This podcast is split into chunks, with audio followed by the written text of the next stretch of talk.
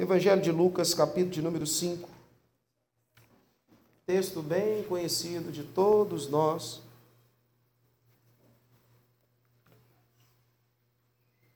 Durante essa ministração, eu gostaria que você mantivesse a sua Bíblia aberta. Nós vamos ler até o versículo de número 11 e depois nós vamos de versículo a versículo extraindo aquilo que o Senhor colocou aos nossos corações. Amém? Amém, irmãos? Amém. Está vivo aí? Se não, nós estamos pertinho. Lembra disso, viu? Tem um memorial pertinho de nós. E aconteceu que, apertando a multidão para ouvir a palavra de Deus, ele estava junto ao lago de Genezaré e viu dois barcos parados junto ao lago, mas os pescadores tinham descido deles e estavam lavando suas redes. E ele entrou em um dos barcos que era de Simão e lhe pediu que o afastasse um pouco da terra. E sentando-se, ensinava do barco a multidão. E quando ele terminou de falar, disse a Simão: Velejai para o profundo e lançai as redes para um arrastão. E respondendo Simão, disse-lhe: Mestre, nós trabalhamos toda a noite e nada apanhamos, mas sobre a tua palavra eu lançarei a rede.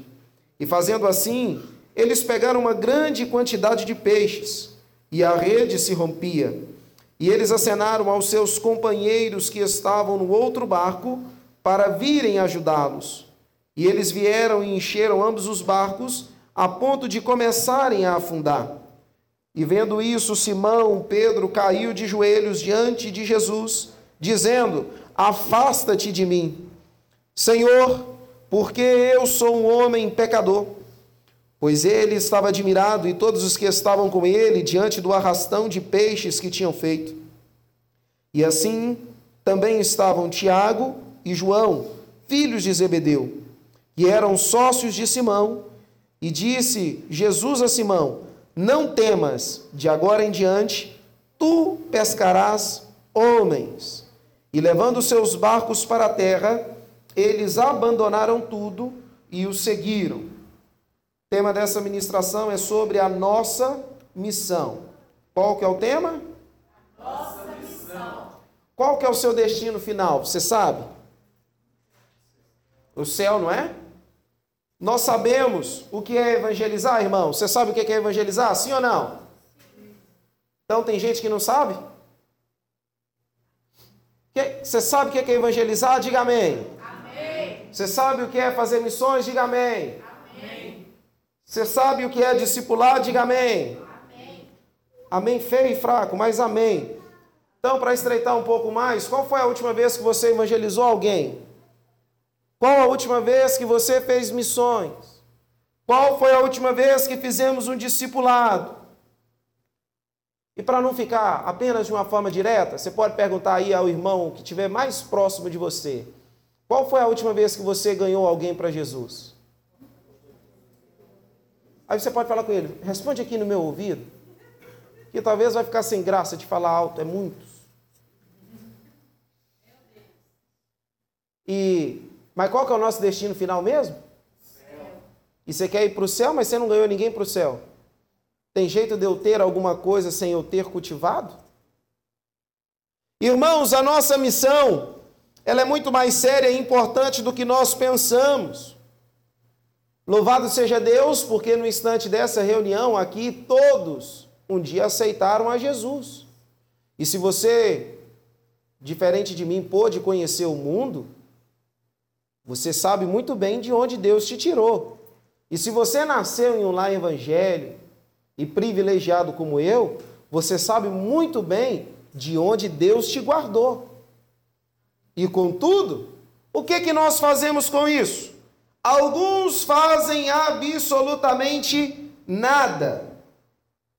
O versículo de número 1, a qual nós lemos, diz: E aconteceu que, apertando a multidão, havia uma multidão para ouvir a palavra de Deus e ele estava junto ao lago de Genezaré. Havia uma multidão para ouvir a palavra de Deus. O que é que muda desse tempo que Jesus estava caminhando para o tempo de hoje? Ainda há uma multidão querendo ouvir a palavra de Deus, mas o que é que nós fazemos? Nós, infelizmente, a grande maioria, quem sabe falar não fala e quem poderia estar falando negligencia.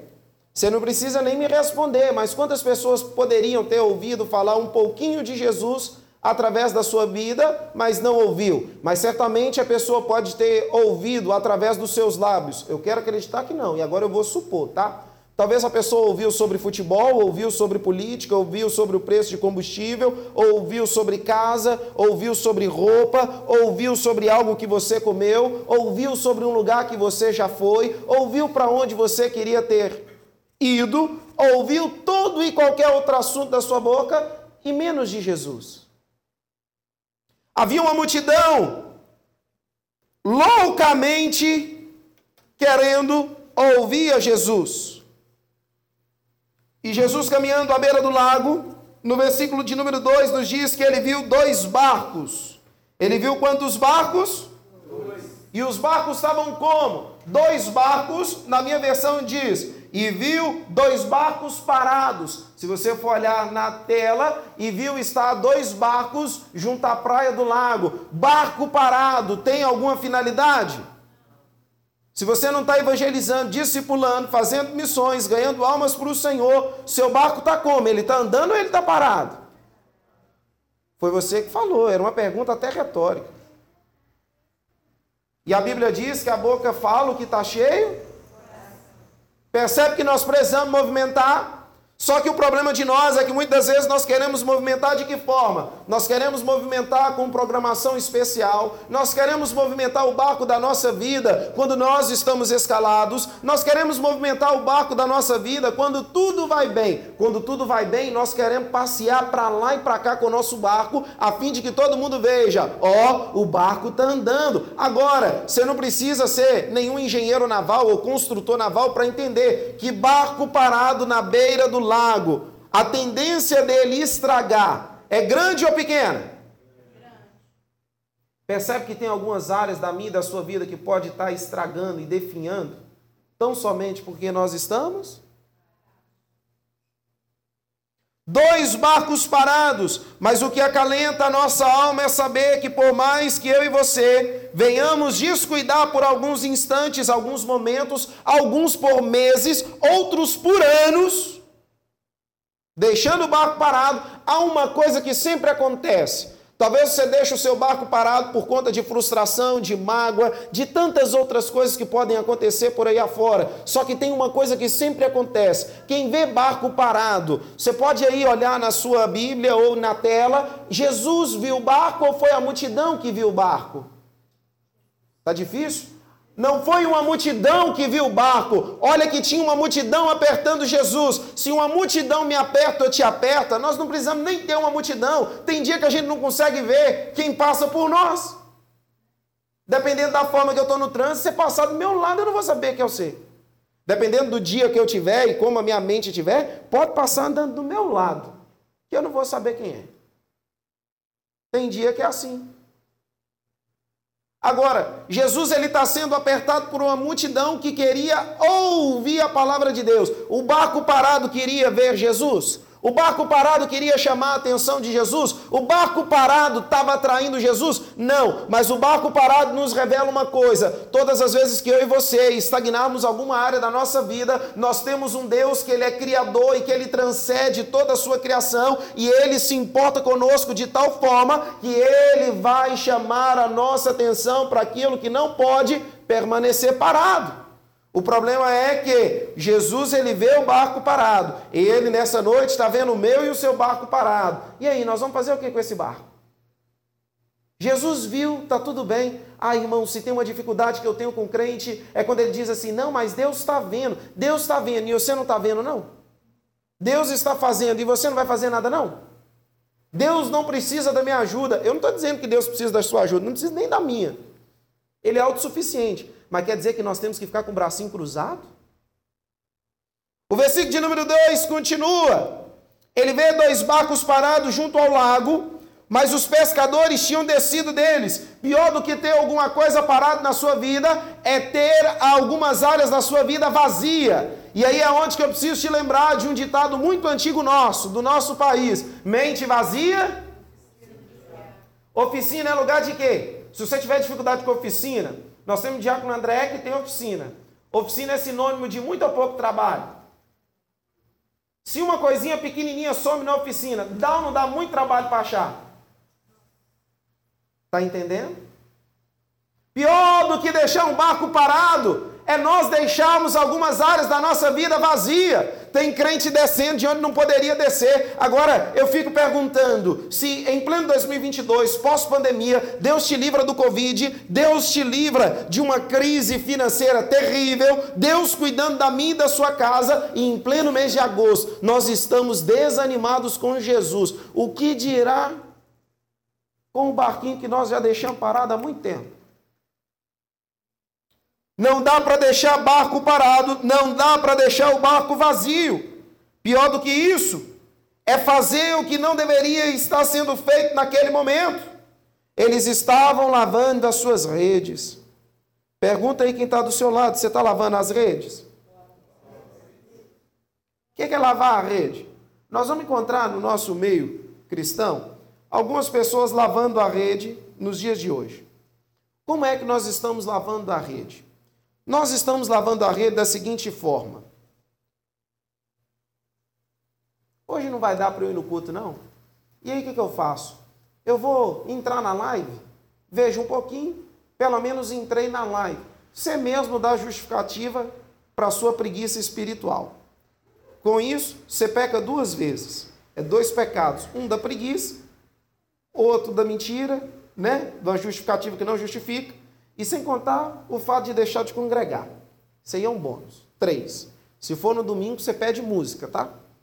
Nós lavamos a nossa rede quando nós pensamos: ah, se eu fosse orar o domingo à noite, está tudo certo. Essa semana eu jejuei. Nós lavamos a nossa rede quando nós pensamos: hoje eu vou ouvir hino o dia inteiro. E daí? Vai mudar o quê? O vinho enche o barco? O vinho vai fazer o barco voltar a andar? Engano seu. Eu vou no monte. Aqui, pelo menos que eu me lembro, eu nunca ouvi isso. Mas em alguns lugares que a gente passa, eu já ouvi. Pastor, eu não fui no culto, mas eu fui no monte.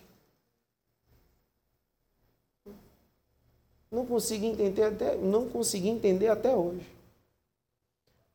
Os pescadores fora do barco, barcos estagnados e lavando a rede. Tem hora, irmãos, que nós queremos dar jeitinho para as nossas limitações espirituais. Como assim? Você sabe que falhou com o Senhor e aí você quer fazer alguma coisa do seu jeito para tentar se limpar daquilo que você se sujou. E tentando isso, você acaba se sujando ainda mais. Só tem uma coisa que, desde que o mundo é mundo, consegue nos limpar e nos purificar. Essa coisa chama sangue de Jesus Cristo. Só o sangue de Jesus Cristo tem o um poder para purificar a nossa mente. Só o sangue de Jesus Cristo nos purifica de todo pecado. Só o sangue de Jesus Cristo purifica a nossa mão. Só o sangue de Jesus purifica a sua boca, que de vez em quando, me perdoa a expressão, é porca. Só o sangue de Jesus Cristo pode purificar a sua maneira de vestir. Só o sangue de Jesus Cristo purifica a minha, a sua história. Só o sangue de Jesus Cristo tem poder. Toda e qualquer outra coisa é um mero paliativo. Eles estavam lavando a rede. Aí o texto continua. E ele entrou em um dos barcos. Ele entrou em todos os barcos. Para de querer enfiar Jesus em barco, que nem você está nesse barco. E quer Jesus dentro dele. Irmãos, sobre entender o propósito de Deus, a nossa missão, nós precisamos lembrar do que a Bíblia nos diz em Apocalipse, capítulo 3, versículo de número 20. Ele diz: Eis que estou à porta e bato, se alguém ouvir a minha voz e abrir a porta, eu entrarei e cearei com ele e ele comigo. Nós precisamos estar dispostos a entrar onde Jesus entra. E aí nós ainda não entendemos que quando você ora pedindo a Deus a porta de emprego, um concurso, onde você ora para Deus te levar, é o Senhor abrindo porta e Ele querendo entrar com você. O problema é que cada um de nós que aqui estamos, nós estamos entrando e deixando Jesus do lado de fora. E pior, tem lugares que Jesus já entrou e que nós deveríamos estar dentro e que nós estamos ficando do lado de fora. Jesus ele entrou em um dos barcos. O barco certamente ele vai passar por uma tempestade. E aí, você vai querer ficar no barco que tem Jesus ou é melhor ficar com uma multidão só assistindo à beira do lago?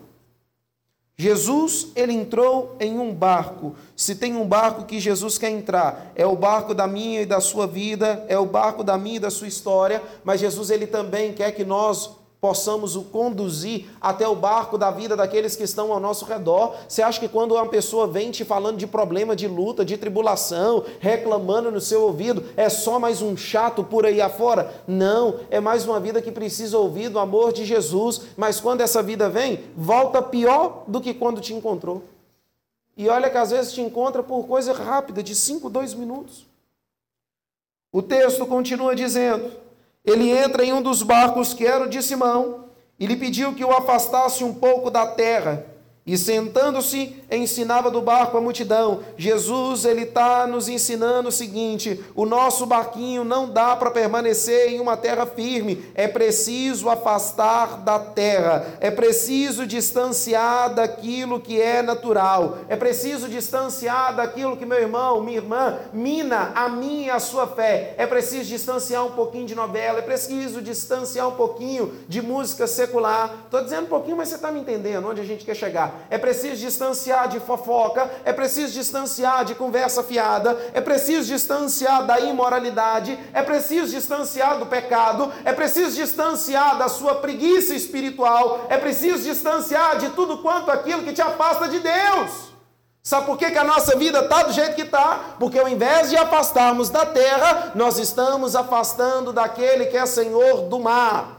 Como assim, pastor? O que, que o senhor está querendo dizer com isso? Deus, Ele quer levar-nos a uma experiência mais profunda com Ele. Em Ezequiel capítulo 47, nós vamos encontrar que tem águas que batem nos tornozelos, águas que batem nos joelhos, águas que batem nos lombos, águas que batem nos ombros, águas que só é possível atravessar nado. Não dá para viver na superfície com Deus. Ou você se aprofunda naquilo que Deus tem para você, ou meu irmão, minha irmã, eu sinto muito, muito, muito em te dizer: o inferno te aguarda guarda.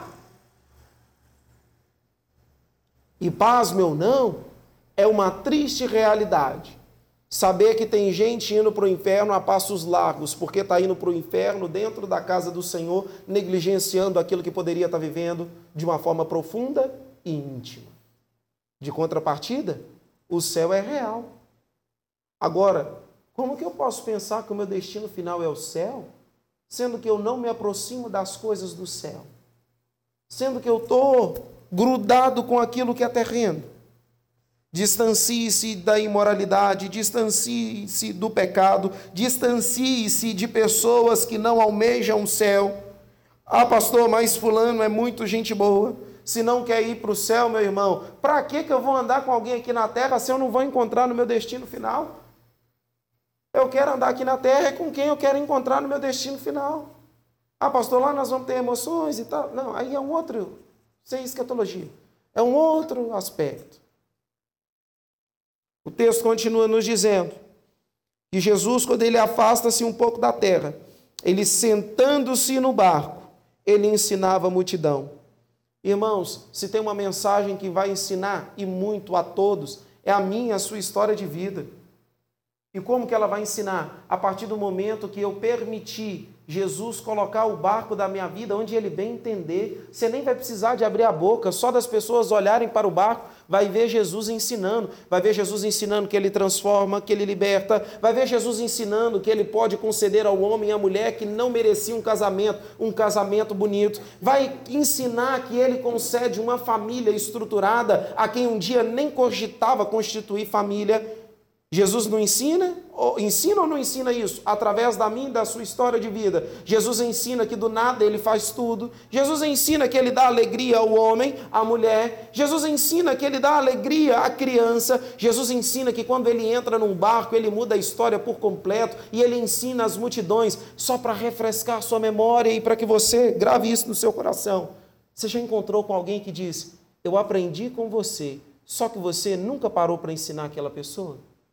Isso é Jesus ensinando, através do barquinho da minha e da sua vida. Agora, quanto tempo tem que nós não escutamos esse tipo de comentário ao nosso respeito? O texto continua, versículo de número 4. E quando ele terminou de falar, disse a Simão: Velejai para o profundo e lançai as redes para um arrastão. Avise aí quem está do seu lado e vamos aproveitar, por mais que somos poucos nessa noite. Fala para uns três, vai para o mais profundo, meu irmão. Não, mas desse jeito aí não vai não.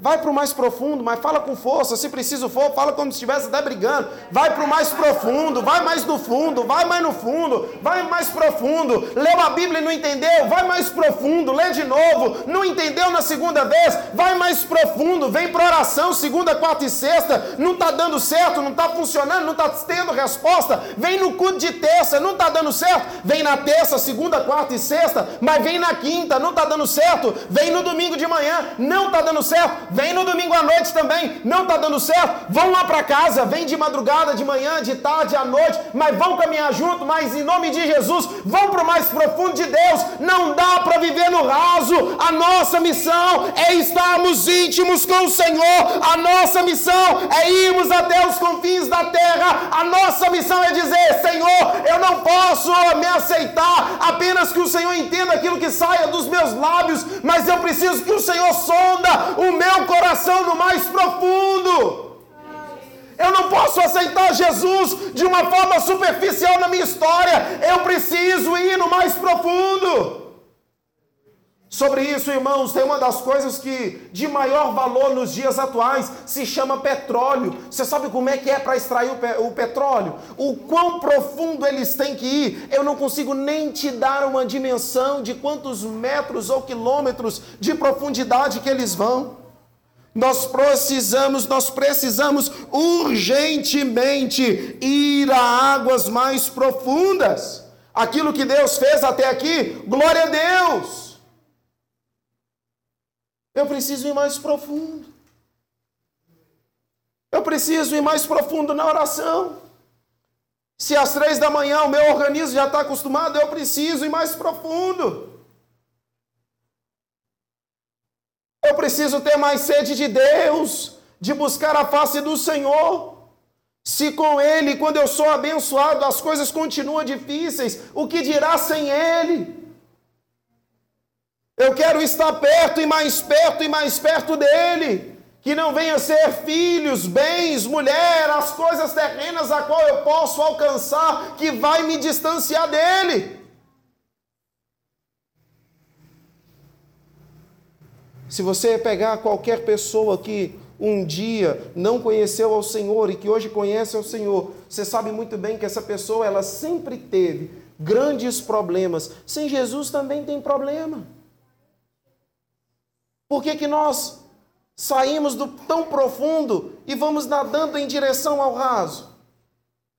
Para com esse negócio de apresentar justificativas que não se explicam porque eu estava cansado, porque eu achei que não ia conseguir, porque estava difícil, porque isso, porque aquilo, porque aquilo, porque aquilo outro. Quando vier um porquê na sua vida, lembra do porquê de João 3,16, o porquê mais valioso do mundo, porque Ele me amou de tal maneira, Ele me amou, Ele te amou. Aleluia. Se esse amor parou de mexer com você, crente, tem um negócio errado. Eu preciso ir mais profundo. Eu preciso ir além da religiosidade. Se a minha oração ela está repetitiva, eu preciso entender que eu estou entrando numa reza. Eu tenho que mudar. Eu estou falando é com Deus que é vivo. Senhor, a minha oração está difícil. Receba o meu coração, as minhas lágrimas. Uma vez que você disse para o seu irmão aí, para quem você falou sobre ir a águas mais profundas, fala para ele agora, fala para as pessoas que você repetiu, lançai a rede. Lançai a rede. Você falou para ir mais profundo só uma vez? Lançai a rede.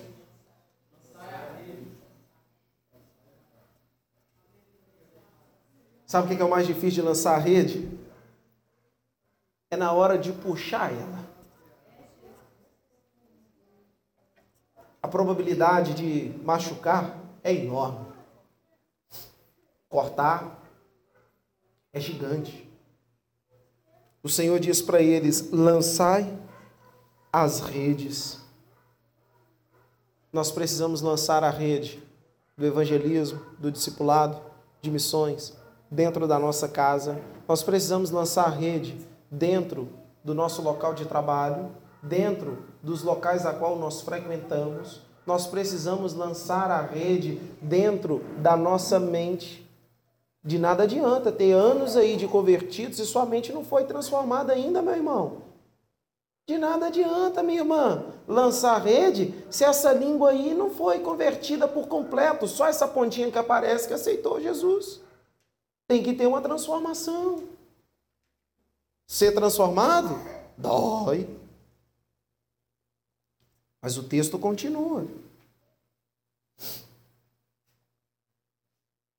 Versículo de número 5. E respondeu Simão, disse-lhe: Mestre, nós trabalhamos toda a noite. Nós fizemos o que, irmãos? Trabalhamos. Pergunta aí a pessoa, ou melhor, não precisa nem se perguntar não. Me responda com um amém bem forte, tá?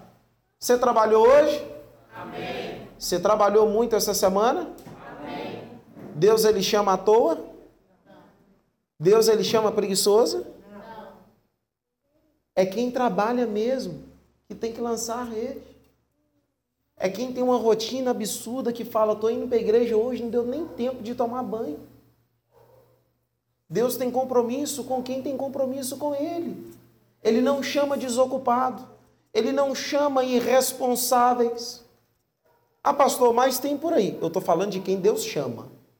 Tem diferença. Trabalhou a noite inteira, trabalhou arduamente. Agora diz para mim, toda vez que você trabalhou, vai me dizer que nunca deu errado o seu serviço? Tem dia que dá tudo errado. Tem dia que fala a verdade, não era melhor ter falado. Se eu soubesse que ia ser assim, eu nem trabalharia hoje independente do ramo. Todo trabalhador tem um dia assim. E o pior, tem dia que quando você está trabalhando, tudo te faz raiva. Tudo te faz pecar. Tem dia que você está trabalhando que você ouve tudo aquilo que você não queria ouvir. Eles trabalharam a noite inteira. Eles pegaram alguma coisa, irmãos? Por que, que tem hora então que nós trabalhamos, trabalhamos, aí vamos colocar espiritualmente falando, apresentamos tantas coisas ao Senhor, Senhor, eu fiz isso, eu fiz aquilo, aquilo outro, esperava isso. Por que então que a gente faz beicinho então? Trabalharam a noite inteira, pegaram alguma coisa? Nada. Só que Simão Pedro, ele vem com a resposta. Mas sobre a tua palavra eu lançarei a rede. Sobre a nossa missão, irmãos, nós precisamos obedecer a palavra de Deus. Obedeça a palavra do Senhor e lança a rede. Obedeça a palavra do Senhor e lança a rede. É o Senhor que está mandando. O problema é que tem tantas e tantas e tantas promessas na Bíblia para mim e para você e nós não estamos nos apropriando delas.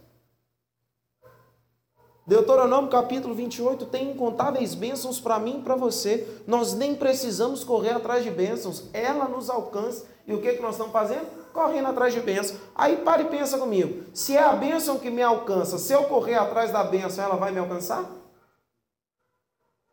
Já parou para pensar nisso? Se eu correr atrás da bênção, ela vai me alcançar? Não. Eu mesmo vou prolongar aquilo que eu estou tanto querendo. Tanto desejando. O texto continua dizendo, versículo de número 6: E fazendo assim, eles pegaram uma grande quantidade de peixes e a rede se rompia. Fazendo assim, repita comigo, fazendo assim, fazendo assim, lançando a rede. Lançando a rede. É assim que gera resultado na minha e na sua vida. Fazendo assim, lançando a rede. Experimenta lançar a rede na sua vida.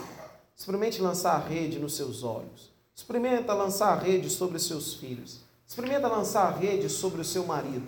Experimenta lançar a rede sobre a sua esposa. Experimenta lançar a rede sobre a sua vida emocional. Experimenta lançar a rede mediante a palavra do Senhor, obedecendo aquilo que Deus está ordenando. Pegaram tanto peixe que a rede se rompia. Aí é onde que nós vamos acelerar um pouquinho, mas não perca o seu raciocínio. Versículo de número 7. Olha o que, que aconteceu. E fizeram sinal. Eles fizeram o quê? A minha versão diz: eles acenaram e, como está na tela, fizeram sinal a quem? Fizeram sinal a inimigos, fizeram sinais a colegas, a companheiros. Não preciso que você me responda, mas quantos companheiros você tem? Se você não tem companheiro, é porque em dado momento você está deixando de ser companheiro e não está permitindo ter alguém te acompanhando. Porque quem quer ser companheiro, tá junto. Simples assim. Sabe quando foi a rotina ontem? De 5 e meia da manhã até a, a oração, até 11 e tanta da noite. Ser companheiro. Você pode não conseguir estar tá o tempo todo, mas tem um momento que quem é companheiro tem que estar junto. Sobre a nossa missão, seu barquinho pode voltar para o mar, Jesus pode entrar nele, Jesus pode ensinar através dele, Jesus ele pode mandar você ir mais profundo, lançar a rede, você pode pegar muitos peixes, mas e se não tiver companheiro? Vai naufragar por falta de ajuda? Detalhe, Vamos voltar um pouquinho no versículo de número 1. Havia o quê? Quem estava apertando Jesus? A multidão até então, ela tinha ido embora ou estava ali? A multidão estava ali. Eles acenaram para a multidão? Alguém da multidão parou e falou: opa, foi através daquele barco que Jesus ensinou a nós. Vamos lá ajudar eles? Não. A multidão não podia ajudar porque eles estavam no profundo sempre vai ter uma multidão de pessoas que ainda não conhecem o profundo de Deus. Mas todas as vezes que eu e você nos aprofundarmos naquilo que Deus tem para nós, nós nunca estaremos sozinhos. Deus sempre levanta pessoas para ombrear conosco. Nós nunca estaremos sozinhos. Para testificar sua fé, temos oração segunda, quarta e sexta. A igreja lota no horário da oração? Não, mas eu nunca estive sozinho.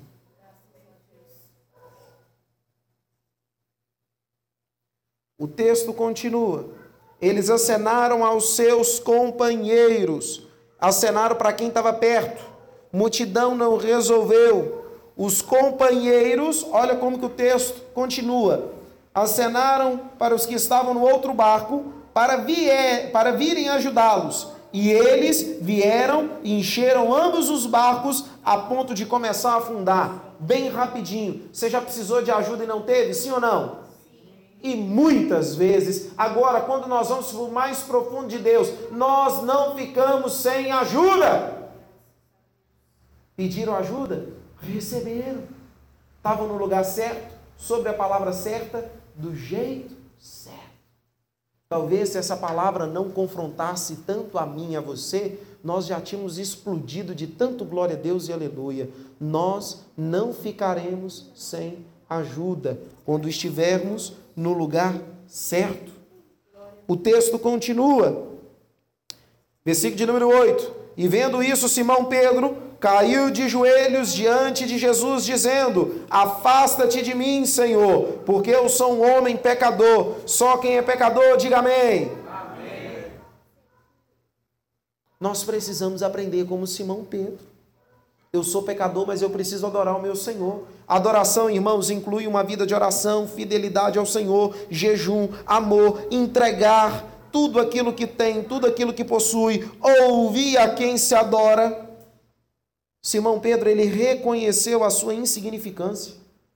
Ele dobrou os seus joelhos, ele, a Bíblia diz, caindo de joelhos. Quanto tempo tem que nós não gastamos um tempo de joelhos com o Senhor. Dobrar o joelhinho rapidinho para você pedir alguma coisa, falar, Senhor, obrigado, tamo junto, beijo, fique com Deus, até amanhã. Isso aí não é gastar tempo de joelho, não, crente. Ah, o meu joelho dói. Ah, se a dor do seu joelho e do meu joelho, eu sei que dói. Ela não é mais importante do que aquele que vai nos ouvir, não. E sobre cairmos de joelho, você sabe muito bem, você pode orar em pé, deitado, de várias maneiras. Mas o porquê de joelhos? Eu priorizo a questão de joelhos porque eu estou diante daquele que é rei. Eu não posso conversar com quem é rei em pé de igualdade. Por mais que o rei me chama de filho e em dados momentos ele me, quer, me pega no colo, eu preciso me prostrar diante da sabedoria e da soberania do Senhor. Ah, Jesus, eu preciso aprender como Pedro fez, Simão Pedro fez nesse instante. Ele diz: Afasta-te de mim, pois eu não mereço. Ele diz isso porque ele ficou admirado. Por que, que ele ficou admirado? Nós não merecemos, mas a graça de Deus é tudo que nós temos. Se não fosse a graça dele, ai de nós, onde nós estaríamos e como estaríamos. Versículo de, no, de número 9 diz: Pois ele estava admirado e todos que estavam com ele, diante do arrastão de peixes que tinham feito. Versículo de número 10 diz: E assim também estavam Tiago e João, filhos de Zebedeu, que eram sócios de Simão. E disse Jesus a Simão: Não temas, de agora em diante tu pescarás homens. De agora em diante serás pescadores de homens. Jesus ele veio, irmãos, para nos salvar, certo? Qual que é o nosso destino final? Por que, que Jesus não falou para eles, olha, agora vocês estão salvos, o céu é de vocês? Jesus falou para eles o quê? Agora é para pescar homens.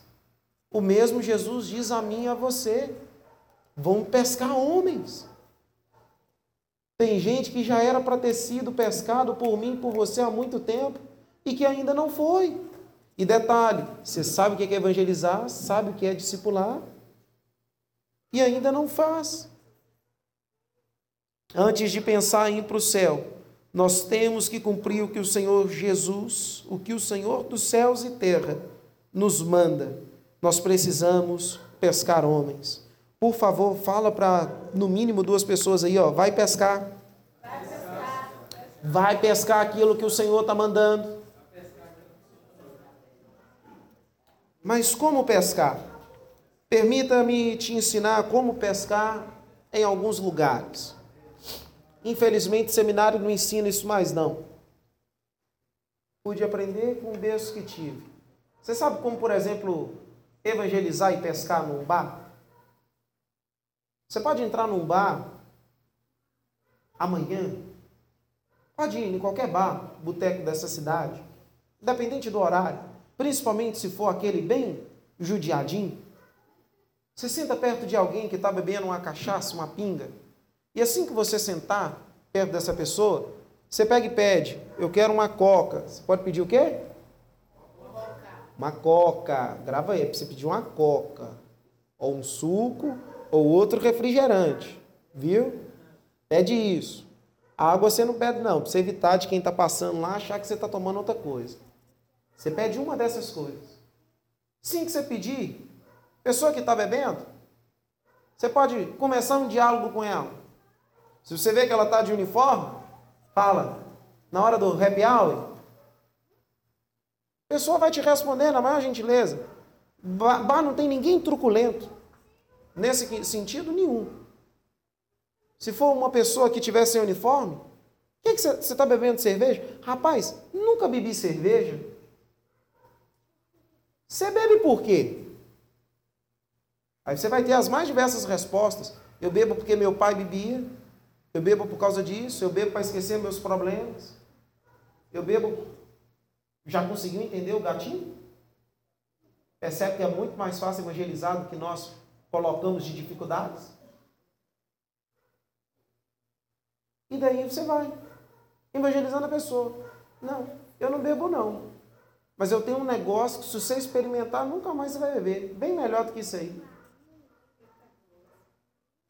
Ah, você bebe por causa dos problemas? Eu tenho uma forma de enfrentar problema. Percebe que é fácil? Quer um outro exemplo? Estou te ensinando como evangelizar. Está no ponto de ônibus ou numa fila de banco, a pessoa falar, nossa, está demorando. Fala para ela. Vai atender rapidinho. Pergunta para ela. Óbvio que ela vai estranhar, mas aí você pega e pergunta. Você gosta de esperar? Pessoa vai falar que não. Você pega e fala, eu também não gosto de esperar não. Por isso que eu optei em estar no lugar certo que eu sei a qual aquele que está vindo vai me buscar. Percebe que nós temos tantas ferramentas para evangelizar? Percebe a quantidade de oportunidade que você teve e não aproveitou? Eu me lembro de uma das mais recentes. Tinha brincado com Sara no, no, carro. Falei, tô saudade de ganhar alguém para Jesus. Dentro de uma loja, o vendedor soltou uma palavrinha que ela. Ah, eu sou muito inconstante. Você é o quê? Constante. Você sabe o que é? É lá, inconstância, é alguém que tal, começa, não termina, etc e tal. Ela terminou de falar. Jesus nela. Final, saindo da loja. Sabe quando você tem que enxugar a lágrima que está vindo? Só enxugando o rosto. Obrigado porque vocês vieram. Eu falei, não, obrigado você, eu vim para comprar. Nós temos muitas oportunidades que estão sendo desperdiçadas. Quando alguém te pede uma garantia para você que presta o serviço, você pode apresentar essa pessoa a melhor garantia. E por muitas das vezes nós engolimos. No serviço de cada um dos irmãos, nós temos plena, plena, plena, plena condição de falar do amor de Jesus e nós não estamos falando. Mas nós queremos ser amados por Ele. Jesus ele disse para aqueles homens: Não temas, de agora em diante vocês serão pescadores de homens. Versículo 11. E levando os seus barcos para a terra, os barcos voltaram para onde? Para a terra. Foi do mesmo jeito que os barcos estavam quando Jesus chegou? Por onde Jesus chega e passa uma transformação. Se não houve uma transformação, é porque Jesus ainda não passou. Pode ter sido uma simpatia, pode ter sido uma empatia ou qualquer outra coisa. Mas se não houve uma transformação na minha e na sua vida, é sinal que Jesus, ó, ele não passou não. Talvez alguém passou falando o nome dele, mas quando há transformação, há um indício real que Jesus passou por ali. O versículo continua e finaliza da seguinte forma: Eles abandonaram tudo. Eles abandonaram os barcos? Eles abandonaram a grande pesca? Eles abandonaram o ofício deles, que era ser pescadores? E eles fizeram o que por fim? O seguiram. Entenda, irmãos, que nós precisamos reestabelecer as nossas prioridades. Seguir a Jesus é preciso e abandonar as futilidades também. Aqueles homens, eles continuaram sabendo o que é ter barco, o que é pescar, mais na frente, nós vamos ver eles pescando. João 21 diz sobre isso, eles pescando e com os barcos. Não é sobre abandonar, tirar da existência, não. É sobre entender que eu preciso manter Jesus como a prioridade da minha vida. As demais coisas, o Senhor acrescenta, Ele cuida. Prioridade é eu estar em conformidade com aquilo que Deus tem para mim. Amém? Se coloque de pé e nós vamos orar ao Senhor. E nesse momento, se você tiver algo ou alguma coisa que você pode estar tá largando, Eu preciso abandonar. O que, que você precisa abandonar para voltar a seguir Jesus? Seguir a Jesus de uma forma devida.